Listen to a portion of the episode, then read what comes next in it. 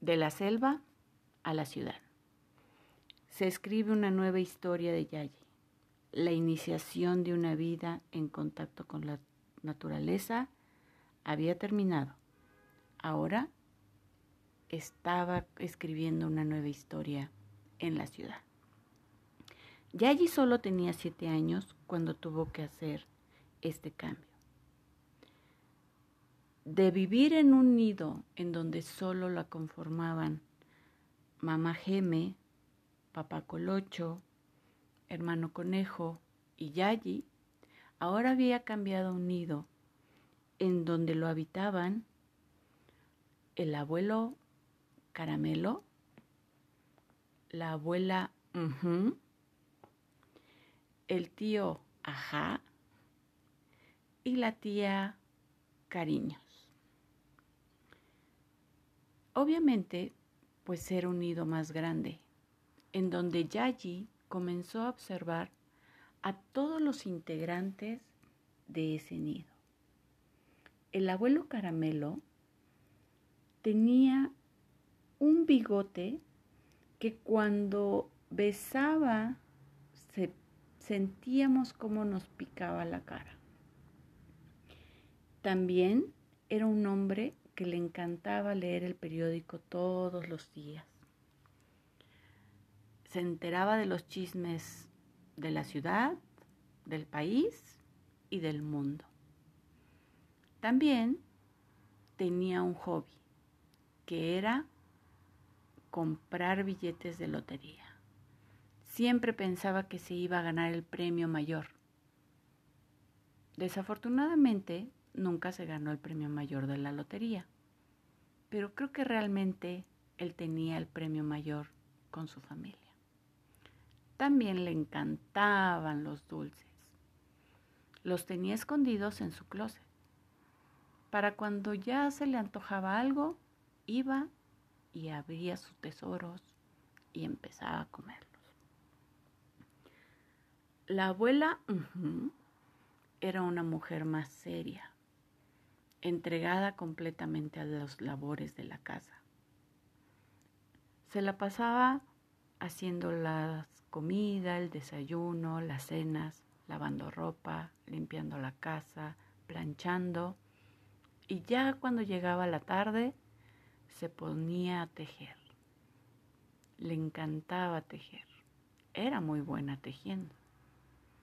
Una mujer muy perfeccionista. Le gustaba que todo estuviera perfecto. Que el arroz tuviera el agua exacta. Que la salsa verde no estuviera ácida era muy exigente para los ingredientes de su comida. Por eso cuando iba al mercado, a los tenderos les exigía que le dieran producto de la mejor calidad. Casi no estaba conforme con lo que le daban, pero el tendero siempre se esforzaba y le decía, Abuela, ajá, esta fruta está muy buena, mire esta manzana, son de excelente calidad. La abuela observaba la manzana y decía, hmm, ya veremos, póngame un kilo.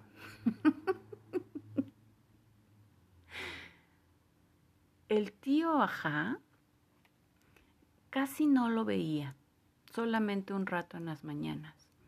Era también serio. Se iba y no sé a qué horas volvía convivió con él un poco más, pero en ese instante casi no lo veía. La tía Cariños era médico.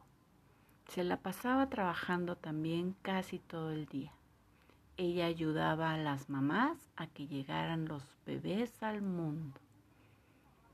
Por lo tanto, la tía Cariños se la pasaba mucho tiempo fuera porque de repente a las mamás se les ocurría traer a los bebés al mundo por ahí de las 3 de la mañana. Entonces, la tía Cariños tenía que salir corriendo al hospital para darles la bienvenida a este mundo. Nosotros, la mamá Geme, el hermano conejo, comenzamos nuestra primaria en un pueblito, así le decían aquí en la ciudad. Pero para mí era enorme.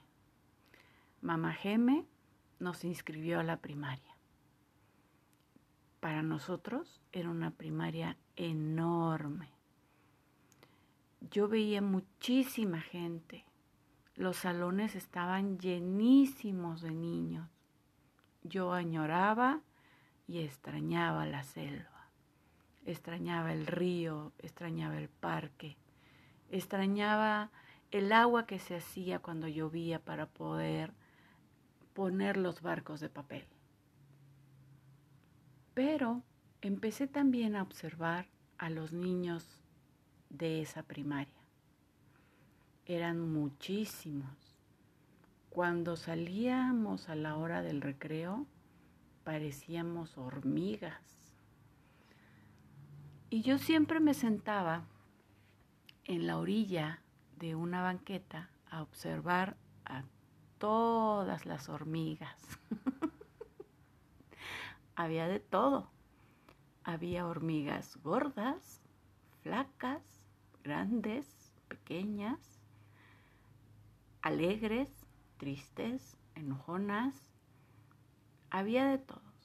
Había hormigas güeras, había hormigas morenas, había hormigas de todas.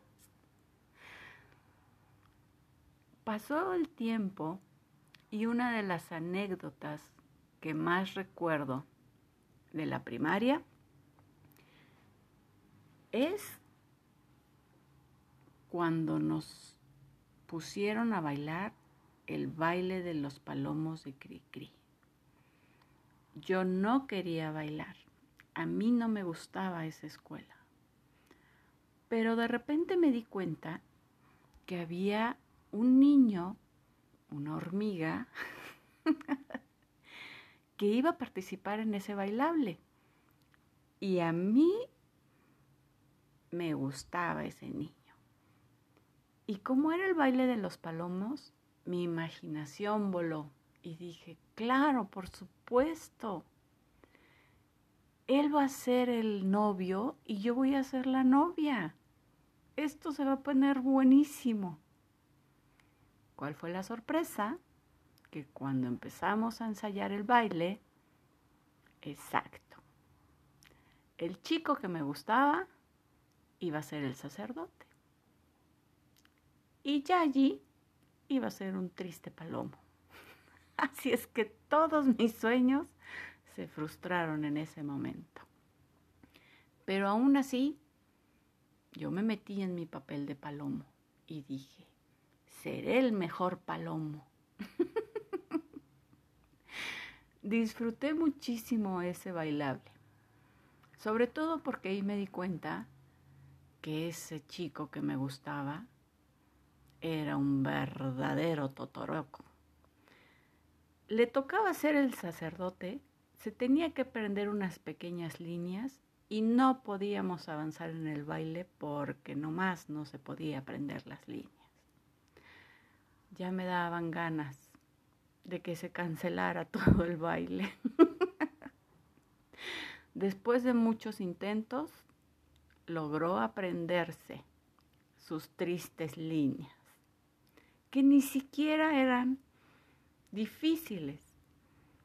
Pero bueno, ya lo dice el dicho, no todo es belleza en este mundo. Otra anécdota que la tengo muy presente fue cuando en una ocasión estábamos en clase y entró una compañera que había ido al baño y se acercó a mí y me dijo al oído, le están pegando a conejo. ¡Ah! En ese momento se activó mi alerta, mi alarma, y levanté la mano y le solicité a la maestra que si podía ir al baño. Cabe mencionar que Yayi era una niña muy seria y se la pasaba siempre sentada en su lugar y obediente a todas las indicaciones que les daban los maestros. Por lo tanto, la maestra no dudó ni un minuto en darme el permiso.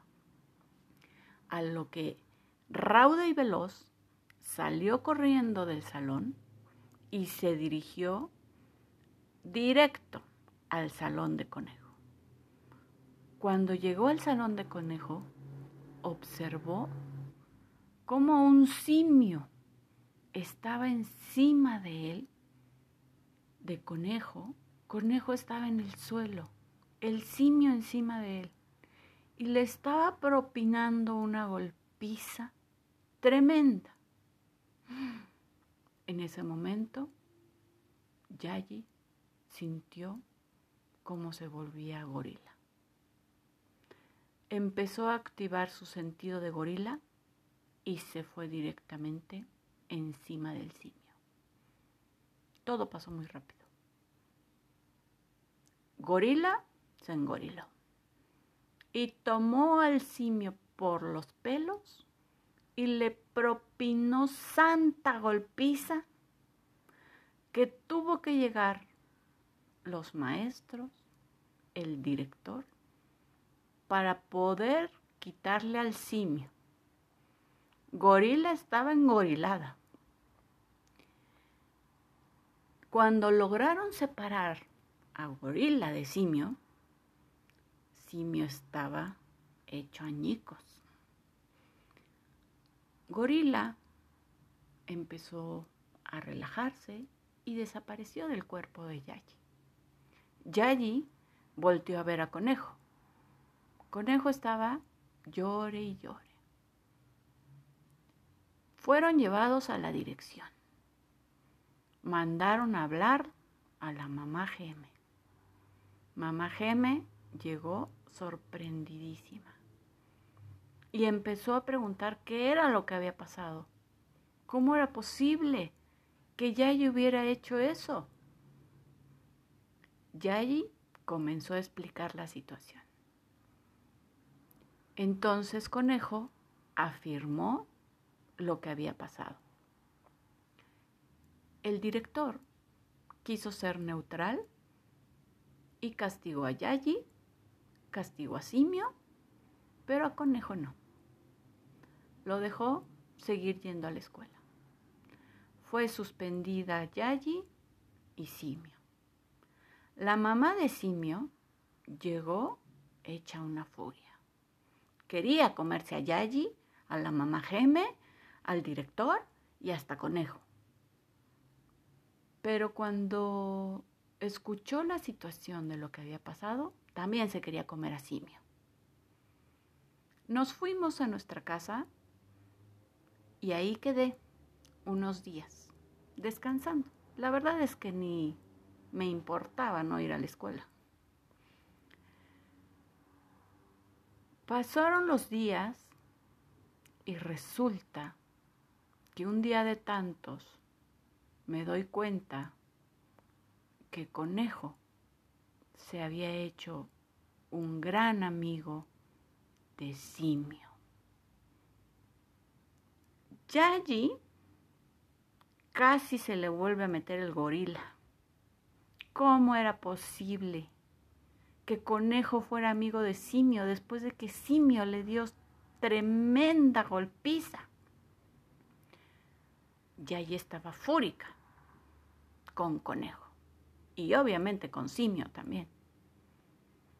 Conejo hasta lo invitaba a la casa. Y ahí se ponían a jugar fútbol. Yo pasaba y les aventaba una mirada matadora a los dos, como diciendo, ¿Y mi lucha qué? ¿Y mis golpes qué? ¿Dónde quedaron? Simio intentó hacerse mi amigo, pero Yayi nunca lo permitió. Pasó el tiempo y terminó la primaria. Lo más rico de esa primaria era la hora de la salida porque habían unas deliciosas enchiladas verdes rellenas de aire, cubiertas con cebolla, cilantro y unas minucias de queso. pero para allá eran, uff, una delicia. También habían los dulces. Me encantaban los dulces. Pero se acabó esa etapa. Tuvimos que pasar a la siguiente, la de la secundaria. Pronto les contaré qué pasó en la secundaria. Bye.